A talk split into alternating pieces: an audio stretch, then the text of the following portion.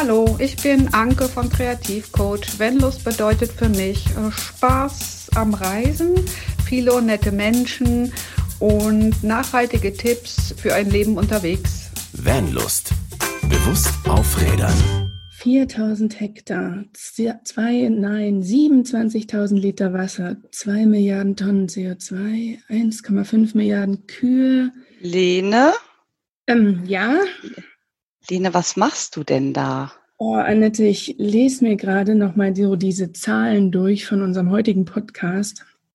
Und mir vergeht es gerade ein bisschen, frühmorgens schon. Ist echt krass, unser Thema heute. Ja, stimmt. Da haben wir einiges ausgearbeitet und vorbereitet zum Thema Klimakiller Lebensmittel. Aber ich würde sagen, bevor wir da jetzt einsteigen, ähm, erstmal ein herzliches Hallo an euch da draußen. Guten Morgen, Mahlzeit, Servus. Moin, moin. moin. Grüß Gott. Schön, dass ihr eingeschaltet habt. Ähm, ja, wir heißen euch alle herzlich willkommen. Und wie wir Zur gerade Frauenrunde. Frauenrunde. Naja, es dürfen auch Männer zuhören, aber es sind keine dabei, ne?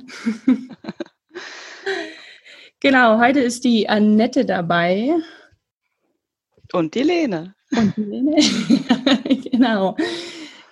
Und ja, wir haben heute das Thema Lebensmittel, was wir gerne mit euch aufgreifen möchten.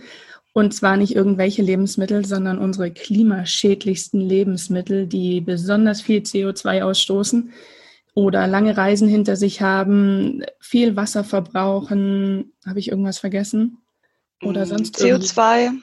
hatten wir schon. Hatten wir schon? aber doppelt hält besser, weil ich glaube, das ist wirklich so der Klimakiller mit schlechthin. Genau, wir wollen ein bisschen versuchen, euch darauf zu stoßen, wie man ein bisschen bewusster damit umgehen kann und ähm, euch so ein bisschen zum Nachdenken anregen. Aber sag mal, Lene, wie bist du eigentlich auf dieses Thema gekommen? Weil das kam ja ursprünglich mal von dir. Ja, also angefangen hat alles mit Avocados. Die Avocados. Mir ist einfach aufgefallen, wie viele Leute Avocados in großen und auch in kleinen Mengen vertilgen, in Anführungsstrichen.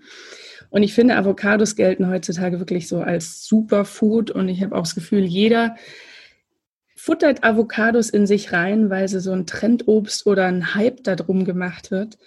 Und egal wo ich bin, egal ob bei Freunden, Familien, ähm, auf Van-Treffen, überall gibt es Avocados. Also man sieht sie überall, sie winken überall vom Tisch quasi und rufen, hallo, hier bin ich. Und da habe ich einfach mal ein bisschen nachrecherchiert und bin über erschreckende Zahlen gestolpert und Berichte. Und das allerdings zwar nicht nur bei Avocados, aber ich glaube, dadurch ist dieser Podcast so entstanden. Mhm. Also du hast was gegen Avocados oder verstehe ich das jetzt richtig? Nein, ich habe nichts gegen Avocados, also eigentlich nicht. Ähm, das Problem ist, denke ich, einfach, wie sie angebaut werden. Ähm, es gibt quasi eine regelrechte Avocado-Mafia und diese Avocados wachsen ja so hauptsächlich in Mittel- und Südamerika. Das heißt, sie haben schon mal eine weite Reise hinter sich, bis sie bei uns im Supermarkt landen was andere Lebensmittel ja auch tun. Aber diese Avocados, für die werden einfach viele Wälder abgeholzt, teilweise illegal, zwar auch legal.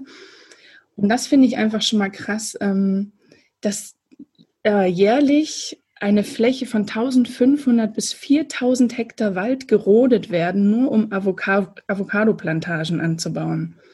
Krass, kann man sich gar nicht vorstellen, diese Größe, ne? Nee, es ist also, Wahnsinn. Also ähm, ist unvorstellbar, aber es ist wahnsinnig viel, würde ich sagen.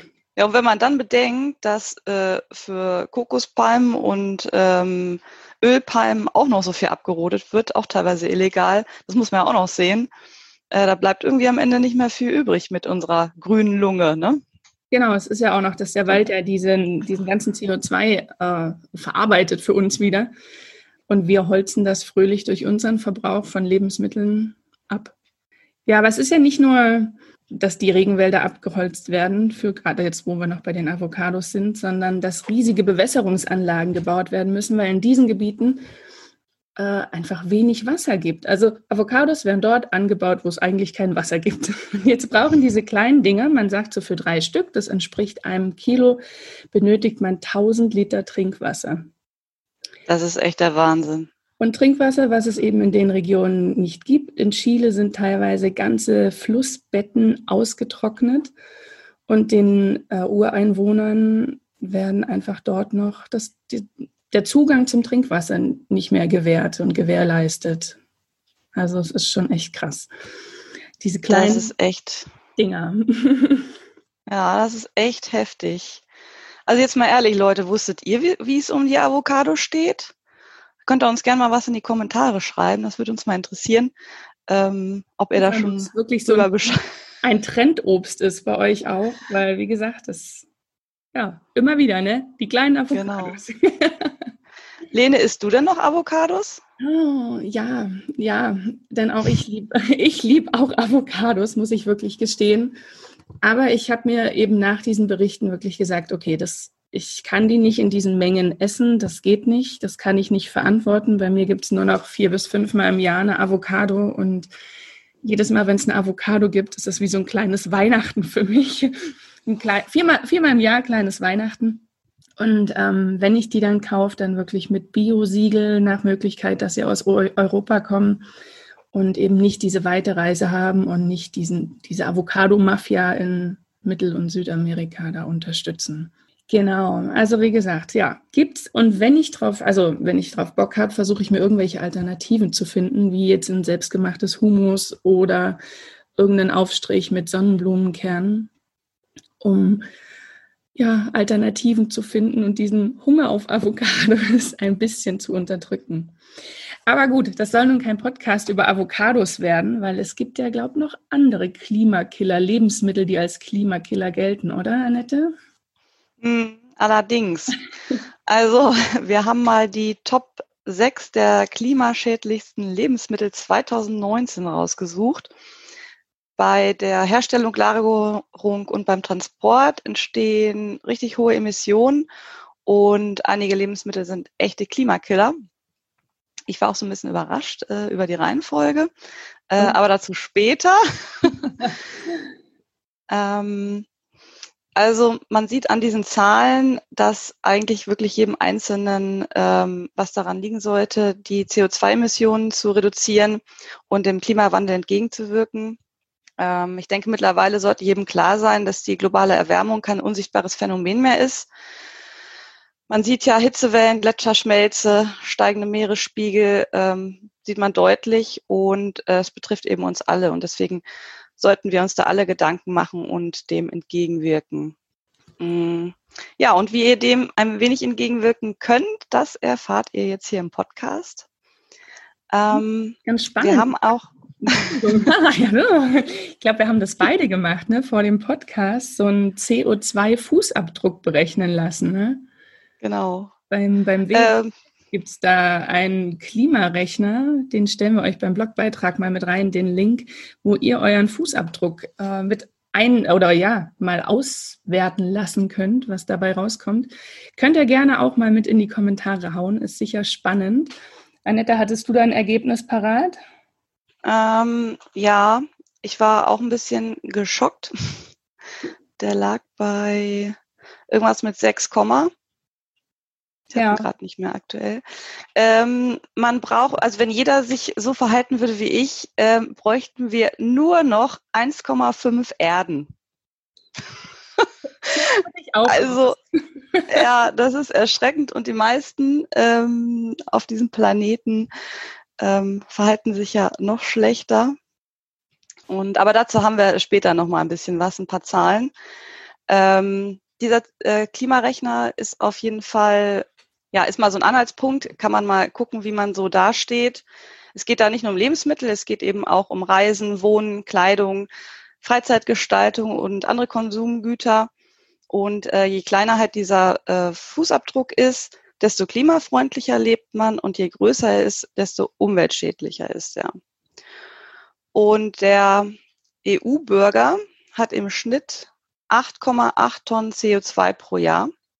Das ist unvorstellbar. Im, ja, naja, äh, wir beide, Lene, liegen ein bisschen drunter, aber eigentlich ist es ja immer noch zu viel. Genau. Ich habe da gestern mal, ich habe ein bisschen Mathe gemacht gestern tatsächlich. Ähm, und um das einfach sich bewusst zu machen, weil ich, also wir saßen beide da 8,8 Tonnen CO2. Was ist das? Wie? Was sind das für Dimensionen? Wie groß? Was, mit was kann man das vergleichen? Wir haben jetzt, um einen Vergleich zu schaffen, äh, stellen wir uns jetzt einfach mal vor, wir haben einen Van, der verbraucht 10 Liter Diesel pro 100 Kilometer, was ungefähr 260 Gramm CO2 pro Kilometer entspricht. So, kurze Pause, um denken zu können. Also, somit wäre eine Tonne CO2-Ausstoß circa 3850 Kilometer. Eine Tonne. Das wäre eine Strecke von Lissabon in Portugal bis nach Vilna, das ist in Litauen, das sind ungefähr 3800 Kilometer. Ja? Also eine Tonne CO2-Ausstoß wäre die Strecke von Lissabon bis Vilna. So, und jetzt ist das nur eine Tonne. Ein EU-Bürger macht diese Strecke fast neunmal im Jahr. Krass. Die wir da eben ausstoßen an CO2. Und das ist wirklich heftig. Hm. Sitzen wir beide hier und schlucken nochmal. und was, äh, wie viel Tonnen dürfte man dann so verbrauchen, damit man vielleicht nur eine Erde braucht? Oder was wäre gut für ja. die Umwelt und das Klima? Und das ist jetzt richtig krass, denn es sollte eigentlich nur jeder Mensch zwei Tonnen CO2 pro Jahr ausstoßen, wenn uns die Umwelt, unser Klima und auch unsere kommenden Generationen wichtig sind und wir die einfach schützen wollen. Und ich meine, zwei Tonnen oder 8,8 Tonnen, da liegen Welten dazwischen. Also es ist mhm. heftig, erschreckend, schockierend ja, einfach krass. Und, und wie viel davon betrifft jetzt die äh, Lebensmittelproduktion? Also das sind, äh, wir haben da mal so ein paar Statistiken rausgesucht und uns dann und haben einfach gemerkt, da gibt es Ähnlichkeiten. Also ein Drittel ähm, CO2-Emissionen betrifft eben die Produktion von Lebensmitteln. Das andere ist unser Konsumverhalten, wie wir wohnen, was wir noch an Spritverbrauch haben, also wie viel Strecke wir mit dem Auto fahren. Sowas kommt dann noch dazu. Aber ein Drittel geht eben auf die Lebensmittel. Ja, krass. Ich hatte übrigens mal rausgesucht, ähm, welches Land denn auf der Welt jetzt am, am, am größten, am größten pro Kopf CO2-Verbrauch hat. Das ist Katar am Persischen Golf. Das sind 30 Tonnen pro Person im ja, Jahr. Richtig heftig. Das ist richtig heftig. Ähm, ja, und am wenigsten Indien mit 1,6 Tonnen. Ja. Also man sieht schon, äh, wo, wo da äh, das Problem ist. Also die, das Problem sind natürlich die Industrieländer und die Entwicklungsländer sind da ganz weit unten und glaub, leiden natürlich auch am meisten unter diesem Klimawandel. USA war, glaube ich, auch noch bei 15 Tonnen. Ne? Das war auch nochmal, die sind da so mittendrin irgendwo. Genau. Ja. Wo ist eigentlich diese Statistik in unserem Skript? Die ist abgehauen. Die fügen wir noch hinzu. Für den Blogbeitrag fügen wir die wieder genau. dazu. Die wurde gekürzt. Gnadenlos. ja, ich würde sagen, kommen wir mal zu den sechs klimaschädlichsten Lebensmitteln, oder? Ich bin gespannt. Wir haben einen Ökotest vom Jahr 2009 gefunden mit einem Ranking eben von den sechs klimaschädlichsten Lebensmitteln. 2019. Was habe ich gesagt? 2009. Oh nein. Natürlich 2019, also vorgestern. ja, 2009 wäre, glaube ich, nochmal ein ganz krasser Unterschied, aber 2019. Entschuldigt bitte. möchtest, du, möchtest du anfangen oder soll ich anfangen? Fang du mal an. Ich mal an. Ich fange mal an. Platz 6 für Schweinefleisch und Geflügel. Ja, dass Fleisch zu den klimaschädlichsten Lebensmitteln gehört, war mir jetzt fast klar. Ist, dass es jetzt nur Schweinefleisch und Geflügel wundert mich. Mal gucken, was da noch kommt. Und äh, ja, warum auf Platz 6? Um die Tierchen einfach satt zu kriegen oder im großen Maße satt zu kriegen, benötigt man Futter, wie jetzt Soja und Mais zum Beispiel, gerade jetzt bei der konventionellen Herstellung von Fleisch. Auch das klingt so doof. Und äh, ja, das Futter wird dann oftmals aus fernen Ländern importiert und bei der Herstellung beider Fleischarten entstehen nun Treibhausgase. was dann 3,4 Kilogramm CO2 pro Kilogramm Fleisch entsprechen. So, jetzt denken wir wieder an unseren kleinen Van, weil diese Zahl einfach wieder unvorstellbar ist. Also um ein Kilogramm Geflügel oder Schweinefleisch zu bekommen, müssten wir 13,7 Kilometer mit unserem Van fahren. Ja, ich glaube, so kann man sich das vielleicht eher wieder vorstellen. Und wie jetzt eben schon mal vorhin erwähnt, damit diese riesigen konventionellen Sojafelder gepflanzt werden können, werden wieder Waldbewohnern, denen wird das aus der Amazonasregion, die werden aus ihrem Land vertrieben und eben diese Flächen von Regenwäldern gerodet. Und ich meine, die Regenwälder sind dafür da, um das CO2 wieder zu vernichten. Und wir vernichten die Regenwälder. Irgendwie ein Irrsinn, ne? Und was halt auch krass ist, so ein Amazonas-Regenwald nimmt jährlich mm. zwei Milliarden Tonnen CO2 auf. Krass, dafür kann man viel Fleisch essen. Könnte man, ja. Theoretisch könnte man. Und Schokolade. Oh nein. ja, Lene, es tut mir so leid, aber die Schokolade ist auf Platz 5. Ach nee. Wer macht denn sowas? Warum? Ja. Warum? Ja, da entstehen auch Treibhausgase und zwar 3,5 Kilogramm CO2, also 13,46 Kilometer mit dem Van pro Kilo. Krass. Mm. Und damit sind die leider auf Platz 5 der klimaschädlichsten Lebensmittel. Mhm. Und äh, der Grund dafür sind äh, die enthaltene Milch und der Kakao. Kakao ist halt mit 27.000 Liter Wasser pro Kilogramm ähm, sehr wasserintensiv Genauso wie übrigens Kaffee. Muss ich leider auch sagen. Was trinkst du da eigentlich? Ich trinke tatsächlich einen Pfefferminztee heute Morgen. Aber normalerweise wäre auch sehr gut. Was jetzt vielleicht eher auf meinen Magen zurückzuführen ist. Mit dem Man muss sich ja anpassen. Aber ähm, es ist Tee und äh, Pfefferminze aus dem eigenen Garten. Also klimafreundlicher geht, glaube ich, nicht. Aber sonst eben. Nee, wird schwierig. ja, genau. Ja, und ich glaube, in Schokolade ist halt auch noch das Palmöl. Das ja, und bei der Schokolade, genau, dafür werden auch Regenwälder gerodet. Hast du denn eine Idee, wie man bei, oder muss man jetzt auf Schokolade komplett verzichten oder gibt es da eine Alternative? Nein, wir verzichten nicht auf Schokolade. Also es gibt zum ersten wirklich, wirklich leckere äh, milchfreie, also vegane Schokolade, wo man schon mal auf die Milch verzichtet. Und dann kann man wirklich einfach mal in den Supermärkten oder im Bioladen schauen, auch in den Unverpacktläden. Und es gibt auch Schokoladen ohne Palmöl, also und die wirklich lecker sind. Also man muss nicht verzichten, man muss einfach vielleicht nur ein bisschen umdenken, ähm, ein bisschen genauer hinschauen alte Muster durchbrechen, dann findet man wirklich Alternativen zu der herkömmlichen Schokolade. Es gibt auch Fairtrade-Siegel für Schokoladen, kann man auch noch mal schauen und die findet man wirklich auch im Supermarkt.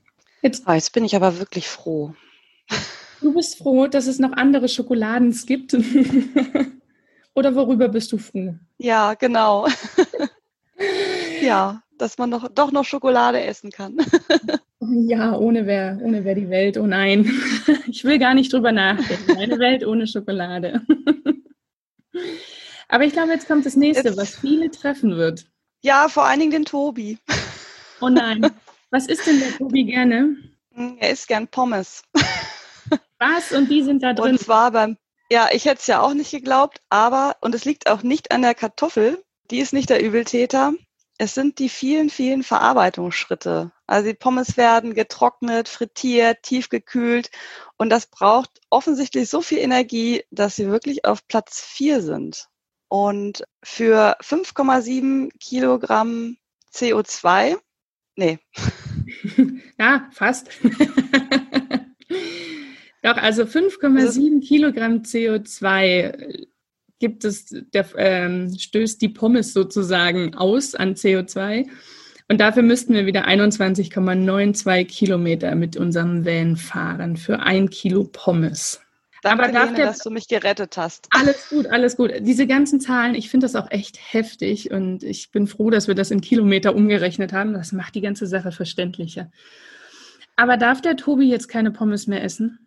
Doch, darf er. Aber er muss sie sich jetzt selber machen. Genau, das ist immer noch die beste Bilanz. Die Kartoffeln aus dem Garten nehmen, klein machen und dann in die Fritteuse oder in die Pfanne oder in den Backofen vielleicht als Kartoffelspalten. Ähm, genau, und das Ding ist, äh, das gilt auch für Kartoffelbrei Kroketten. Da ist die Klimabilanz wirklich nicht viel besser. Okay, krass. Also lieber selber machen, denn das ist gut fürs Klima. so, das war Platz 4, ne, die Pommes. Dann kommen wir zu Platz 3 auf unserem Ranking. Das sind die Milchprodukte. Vorhin schon mal Fleisch, ein Teil Fleisch, jetzt die Milchprodukte. Und jetzt kommt es, sind alle Milchprodukte klimaschädlich. Bam. ähm, ja, Bam. Bei, der, Bam. bei der Herstellung wird viel Milch benötigt und somit viele, viele Kühe. Und Milchkühe leben nun mal länger als Massrinder und setzen damit viel Methan beim Verdauen frei. Das heißt, die pupsen fröhlich in der Weltgeschichte rum. Und ja, damit Methan ist ein Treibhausgas und somit wieder CO2. Jetzt haben wir für Käse zum Beispiel im Durchschnitt, also es gibt ja verschiedene Käses, da liegt für ein Kilo Käse haben wir einen CO2-Ausstoß von 8,5 Kilogramm, was jetzt wieder 32,69 Kilometer mit unserem Van wären. Für ein Kilo Käse? Für ein ist Kilo irre. Käse ist krass, ne? Und mhm. da kann man sich jetzt vielleicht merken, je niedriger der Fettanteil eines Milchproduktes oder eines Käses, umso niedriger ist die CO2-Bilanz. Denn je höher der Fettanteil, umso mehr Milch wird benötigt, also wieder mehr Kühe, mehr Pupsen, mehr Treibhausgase, mehr Methan. genau, das zum Käse. Sahne ist ein bisschen, wie soll ich sagen, klimafreundlicher, nicht wirklich, aber naja. hat einen geringeren CO2-Ausstoß. Das sind nur, nur, oh Gott, nur 7,6 Kilogramm. Äh, also ein Kilo Sahne 29,23 Kilometer mit unserem Bus. Genau. Jetzt Gibt es jetzt irgendwie eine hm. Alternative zu, zur Milch? Also ist ja jetzt irgendwie doof. Manche Leute trinken halt gerne Milch in Kaffee oder essen mal ein Müsli. Kann man da irgendwie was machen? Also ich selber ähm, habe es so ein bisschen ausprobiert. Ich hatte anfangs Mandelmilch und Sojamilch, wo man jetzt wieder, puh, Mandeln kommen auch wieder von sonst woher. Ich bin jetzt tatsächlich auf eine Hafermilch gestoßen. Jetzt äh, Achtung, Hashtag Werbung. es gibt eine ganz, ganz tolle Hafermilch von V-Like und die ist auch noch in Milchpfandflaschen. Also diese 1 Liter Milchpfandflaschen, da ist so eine Hafermilch, so eine Hafermilch drin. Und ich finde, die ist wirklich richtig lecker. Und die schmeckt im Kaffee. Selbst Hannes kann die im Kaffee trinken. Im Müsli sagt er überhaupt gar kein Problem. Man ja, merkt das da nicht wirklich. Und also von daher wirklich auf Pflanzenmilch zurückgreifen und am besten Pflanzenmilch, die hier bei uns regional wächst. Also jetzt und ähm, wie, wie viel weniger, wie, wie weniger schädlich ist jetzt äh, diese Hafermilch im Gegensatz zur Kuhmilch? Jetzt willst du es wissen, ne? Ja, jetzt will ich es wissen. Ob es sich so überhaupt lohnt, umzusteigen. Ja, es lohnt sich tatsächlich, denn Hafermilch ist um 70 Prozent weniger schädlich für das Klima als Kuhmilch. Und ähm, bei der Herstellung von Sojamilch, sofern die heimisch angebaut wird, also Soja für den menschlichen Verzehr wird zum Beispiel in Österreich, in der Schweiz und auch in Deutschland schon angebaut. Und wenn man diese Sojamilch quasi aus heimischen Regionen hat, ähm, wird nur ein Viertel der Treibhausgase im Vergleich zur Kuhmilch ausgestoßen. Also es würde sich wirklich lohnen, auf Pflanzenmilch umzusteigen. Mhm. Sollte, finde ich, jeder einfach mal ausprobieren. Und wenn man sie dann noch in eine Glasflasche bekommt, dann ist das natürlich super. Ja, also vor allem auch noch in einer Pfandflasche. Ne? Also nicht nur Glasflasche, sondern Pfandflasche, wie man wieder und wieder und wieder verwenden kann. Feine genau. Sache. Jetzt kommen wir zum Top 2 Punkt. Ich hatte ihn auf Top 1 erwartet. Jetzt kann man auf Top 1 natürlich richtig gespannt sein. Top 2 ist nämlich das Rindfleisch. Und es war lange auf äh, Top 1. Also Le Lena hat ja gerade schon gesprochen von der CO2-Bilanz beziehungsweise von dem freigesetzten Methan. Pro Kilo Rindfleisch äh, liegen die entstehenden Treibhausgase bei 13,3 Kilogramm CO2. Also das sind 51,15 Kilometer mit dem Van, die wir zurücklegen für ein Kilo Rindfleisch. Krass. Was war das nochmal bei Schweinefleisch? Haben wir es noch im Kopf? Moment. Nee, im Kopf nicht. Da waren es 13 Kilometer. Heftig, oder? Mhm. Also wer da schon mal, glaube ich, was tun will, sagt, okay, wir verzichten mal vielleicht eher aufs Rindfleisch und ähm, essen vielleicht lieber ein kleines, oh Gott, nein, ich kann es gar nicht aussprechen, ein kleines Schweinchen oder ein kleines Geflügelchen. Natürlich ist besser darauf zu verzichten, aber ich glaube, da kann man schon was tun, zu sagen, weniger Rindfleisch, vielleicht dann ein anderes Fleisch, oder, Annette? Hm. Wenn es denn sein muss. Wenn es denn sein muss, darum sage ich, ich kann es gar nicht aussprechen. Aber das wäre natürlich schon mal ein Schritt in die richtigere Richtung, um weniger mhm. CO2 auszustoßen. Aber wir haben noch ein anderes Problem, glaube ich, bei dem Rindfleisch. Ja. Und zwar den Wasserverbrauch. ähm, es ist Platz drei der wasserintensivsten Lebensmittel. Also eigentlich sind es nur Kakao und Kaffee, die mehr Wasser benötigen als Rindfleisch. Mhm. Saufen die Viecher so viel? Na, offensichtlich. ja, und leben auch oft in wasserarmen Regionen, muss man auch nochmal dazu sagen. Ne? Ja, müssen auch zusätzlich nochmal getränkt werden. ja. Aber was gibt es denn da jetzt für Alternativen, Annette? Hast du, hast du eine Idee? Ja, ich hätte schon Ideen. Und zwar Soja oder Seitan. Mhm. Ähm, also der Soja, dann heißt es ja immer, ja, du kannst doch nicht so viel Soja essen, das ist ja auch schlecht für die Umwelt, der muss ja auch irgendwo angebaut werden. Und es ist aber tatsächlich so, dass das Soja, was für den menschlichen Verzehr angebaut wird, hauptsächlich in Europa angebaut wird, in Österreich, in der Schweiz, in Deutschland. Ähm, und dafür keine Regenwälder abgeholzt werden müssen. Also für den, die tierische Fütterung sozusagen äh, werden auch Regenwälder abgeholzt. Das ist das Problem. Und ja, wer nicht auf Fleisch verzichten will, sollte auf jeden Fall auf regionales Fleisch zurückgreifen und diese langen Transportwege vermeiden und vielleicht nur einmal die Woche ja, ein Stück Fleisch essen. Der, der, gute alte Sonntagsbraten wie früher bei Oma, oder? Also ich kann mich da echt gut dran erinnern, dass es halt einmal die Woche Fleisch dann gab bei der Oma und dann war gut. Thema erledigt. genau. Ja, krass. Ja, jetzt wird spannend. Wir haben Fleisch, wir haben Schokolade, Pommes, schon wieder Fleisch, Milchprodukte hatten wir schon. Was kommt denn jetzt? Ja, tada, Platz 1 ist die Butter. Wer hätte das gedacht? die haben wir vorhin nicht abgedeckt bei den Milchprodukten, oder? Nee.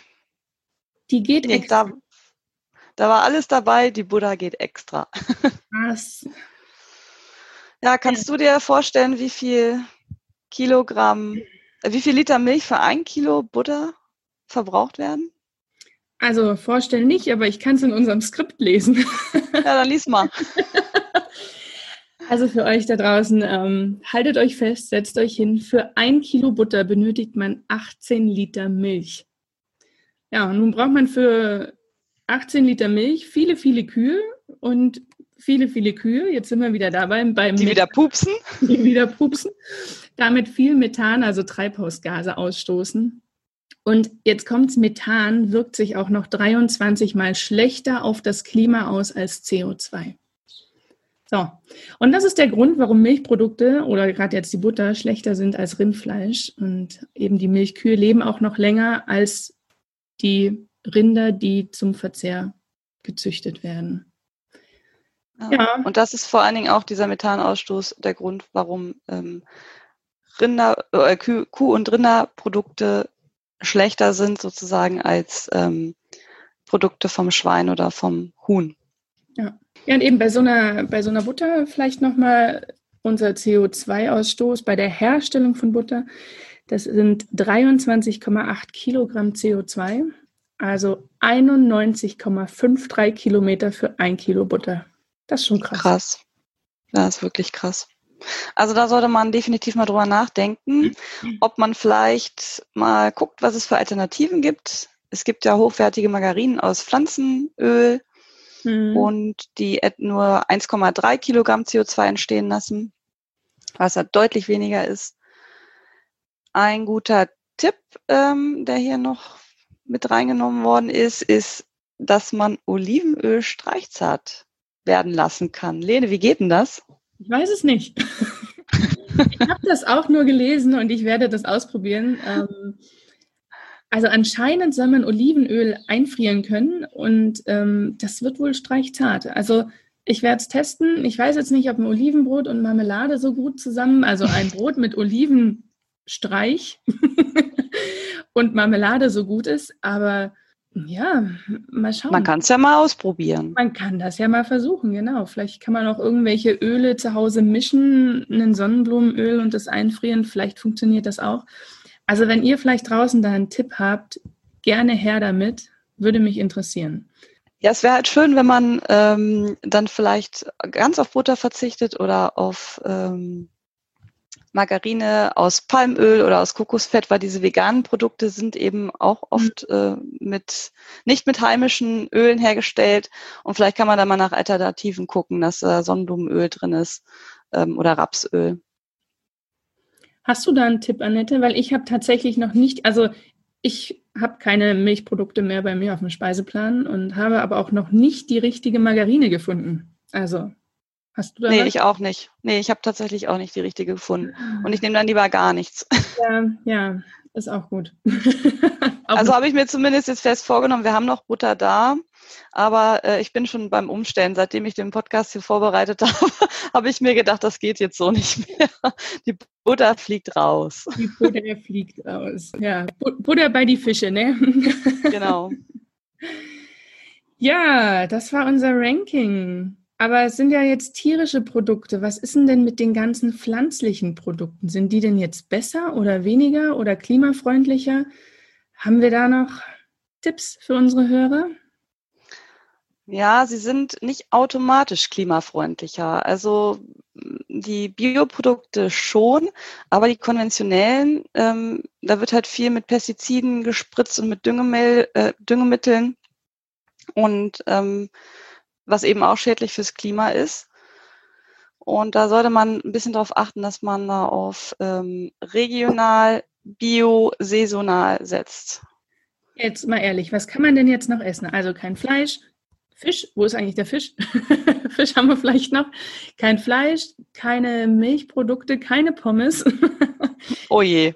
Ein Gemüse, weil das ja auch nicht klimafreundlicher ist. Nee, jetzt mal, was können wir tun? Worauf können wir achten?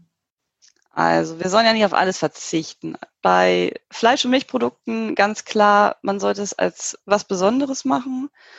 Also gerade bei Fleisch, dass man nicht jeden Tag dreimal irgendwie, also übrigens äh, Gesichterwurst und Mortadella ist auch Fleisch. dass man nicht dreimal am Tag äh, sowas auf dem Tisch hat. Vielleicht hat man nur einmal die Woche äh, ein Stück Fleisch und das kann man ja vielleicht beim Biobauern um die Ecke holen. Sorry, ich muss noch über die Gesichterwurst. ja, die gab es doch früher immer, ne? Wenn man da vor der Fleischtheke als Kind stand, immer ja. hat man noch so eine Scheibe Gesichterwurst gekriegt. Gesichterwurst. Oder Bärchenwurst. Dankeschön. Also, auf Massentierhaltungsprodukte verzichten. So.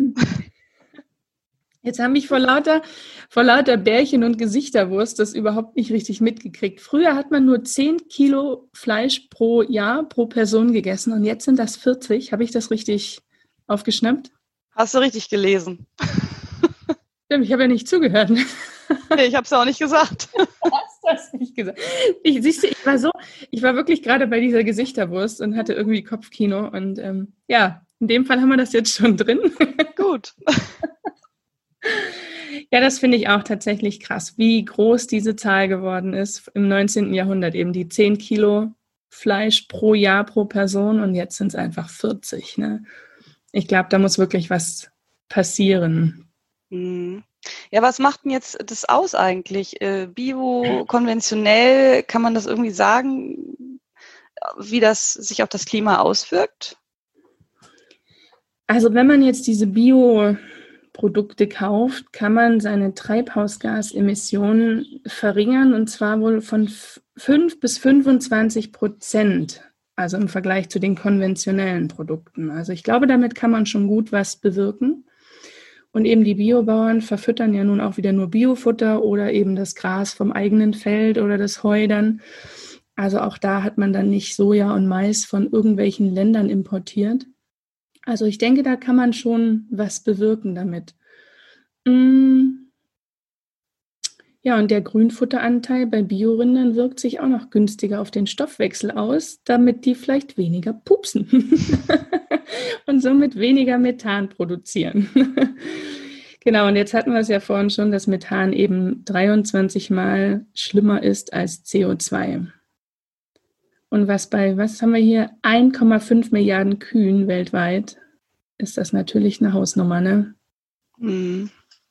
Und bei Biogemüse ist es auch so, dass der CO2-Fußabdruck um zwei Drittel geringer ist als bei konventionellem Anbau. Also da geht es halt hau hauptsächlich auch um den Maschineneinsatz, den Einsatz von Pestiziden und Düngemitteln. Krass. Also das ist auch schon eine ganze Menge, würde ich sagen. Ja. Wahnsinn. Ja. Also Bio statt konventionell, auch wenn man vielleicht manchmal denkt, oh, es ist vielleicht irgendwo Geld, was einem entzogen wird, aber ich denke wirklich, dass man da ganz viel der Umwelt Gutes tun kann, als wenn man die konventionellen Produkte kauft. Genau. Ja, und dann ist natürlich wichtig, regionale Lebensmittel, ne? kurze Transportwege, ähm, dass man nicht Obst und Gemüse von fernen Ländern sich kauft oder vielleicht schon, oh, ich weiß nicht, Erdbeeren im März oder so, sondern dass man da einfach auf das Regionale und natürlich das Saisonale dann wieder mit achtet. Ne? Und was ist jetzt mit Südfrüchten? Also ich meine, unsere geliebte Avocado, die haben wir ja schon behandelt jetzt. Aber was ist zum Beispiel mit Bananen oder mit Mangos? Darf ich die jetzt überhaupt nicht mehr essen? Du darfst sie noch essen. Nur du, Annette. Du darfst sie noch essen. Ihr dürft die natürlich auch essen. Aber natürlich alles in Maßen. Also wie jetzt oben, wo ich gesagt habe mit meiner Avocado, äh, bei mir ist viermal im Jahr ein kleines Avocado-Weihnachten, dass man wirklich diesen Konsum minimiert, dann vielleicht auf diese Biosiegel und Fairtrade-Zertifizierung achtet, dass es einfach mit rechten Dingen zugeht, wenn diese Südfrüchte angebaut werden, dass die Einwohner nicht ausgenutzt werden, trotzdem an ihr Trinkwasser kommen. Ich denke, das kann man mit diesen Siegeln wirklich ja, umgehen. Mhm. Und dann halt schauen, dass auch diese exotischen Früchte in ihrem Herkunftsland die Saison haben und nicht außerhalb der Saison auch noch bei uns landen, auf dem Teller landen. Und sie können ja tatsächlich, also die exotischen Früchte können ja tatsächlich klimafreundlicher sein, wenn sie in ihrem Herkunftsland Saison haben, als beispielsweise jetzt ein Apfel, der in Deutschland angebaut worden ist und geerntet worden ist, aber ähm, gelagert werden musste und eben jetzt gerade vielleicht nicht Saison hat. Das also der braucht so viel, ja, der braucht so viel ähm, Lagerplatz, muss auf 5 Grad oder so gelagert werden. Das heißt, ich musste genau die gleiche Temperatur haben. Ja. Wahnsinn. Genau. Und dann ist der schlechter, als wenn man vielleicht eine Banane kauft, die zufällig gerade da Saison hat. Die zufällig gerade von der Palme gefallen. ja, und dann, ja, echt Wahnsinn. Also ähm, da denkt man hier, gerade Bodenseeregion, ne, Apfelland, äh, man isst einen heimischen Apfel, aber klar, die Kühlung, hm, okay. Liebe genau. Obstbauern, oh, oh, oh.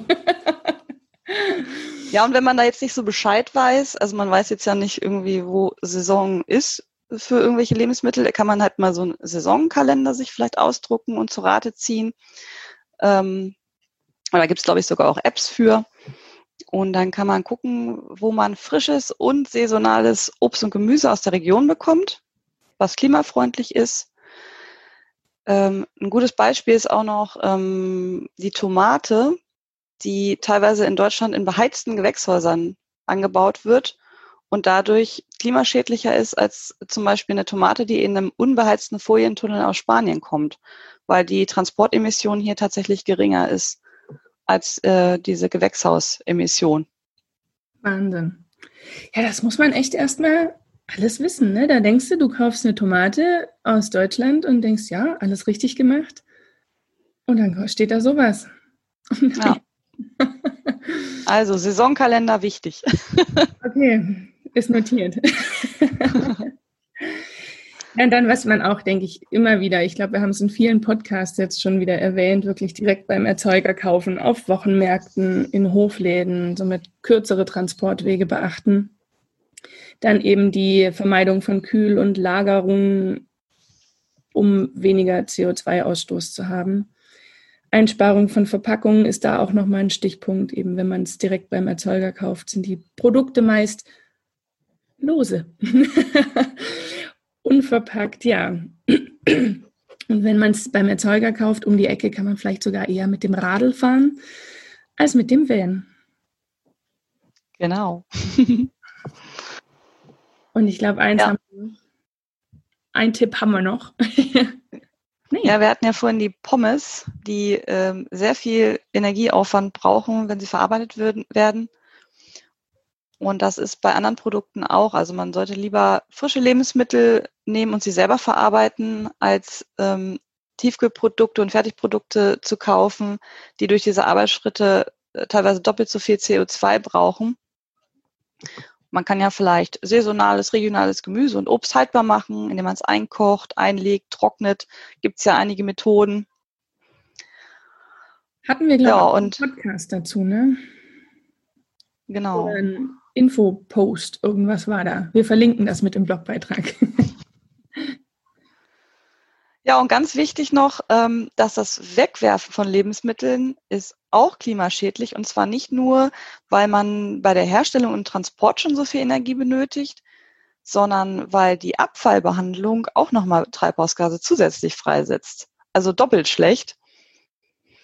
Und da sollte man einfach mal richtig planen, also wirklich nur das kaufen, was man wirklich benötigt. Und gegebenenfalls, wenn man was übrig hat, ähm, kann man die Reste verschenken, vielleicht an Nachbarn, vielleicht im äh, Verteiler, bei Foodsharing. Mhm. Gibt es ja verschiedene Plattformen. Aber dass man wirklich einfach mal überlegt, was brauche ich wirklich, eine Einkaufsliste machen, damit losgeht und nur das kauft, was man wirklich braucht. So dass der Kühlschrank im Grunde nicht völlig überfüllt ist, dass man gar nicht mehr schafft, was man da gekauft hat. Und sich durchwühlen muss in der Sonne. genau. Ja, Wahnsinn. Ja, ich bin ein bisschen, ich meine, wir haben das ja wirklich jetzt vorbereitet und auch viel Zeit damit investiert. Ich bin jedes Mal nach jedem Lesen echt geschockt, was wir so alle an CO2 ausstoßen. Ja. Aber gut. Ich glaube, wir haben euch jetzt zugeballert mit ganz vielen Zahlen, ganz viel Input, Wissen. Ich hoffe, ihr seid auch nicht zugeschockt und ähm, ihr dürft gerne eure Meinungen, Gedanken dazu mal an uns schicken, kommentieren, was auch immer. Würde uns auf jeden Fall interessieren. Und wenn ihr Fragen habt, fragt uns gerne, entweder Annette oder mich oder direkt ins Vanlust-Team. Und ja, ich würde sagen, trotz dieses inhaltskräftigen Podcastes wünschen wir euch noch einen schönen Tag. Und ein leckeres Frühstück. Oder Mittagessen oder Abendessen, je nachdem, wann ihr jetzt den Podcast hört. Wir hoffen, es ist euch nicht vergangen, das Essen, aber ja, lasst es euch trotzdem schmecken und habt einen schönen Tag. Macht's gut. Tschüss. Tschüss. Was ist für dich Vanlust? Sag's uns auf vanlust.de. Vanlust. Bewusst aufrädern.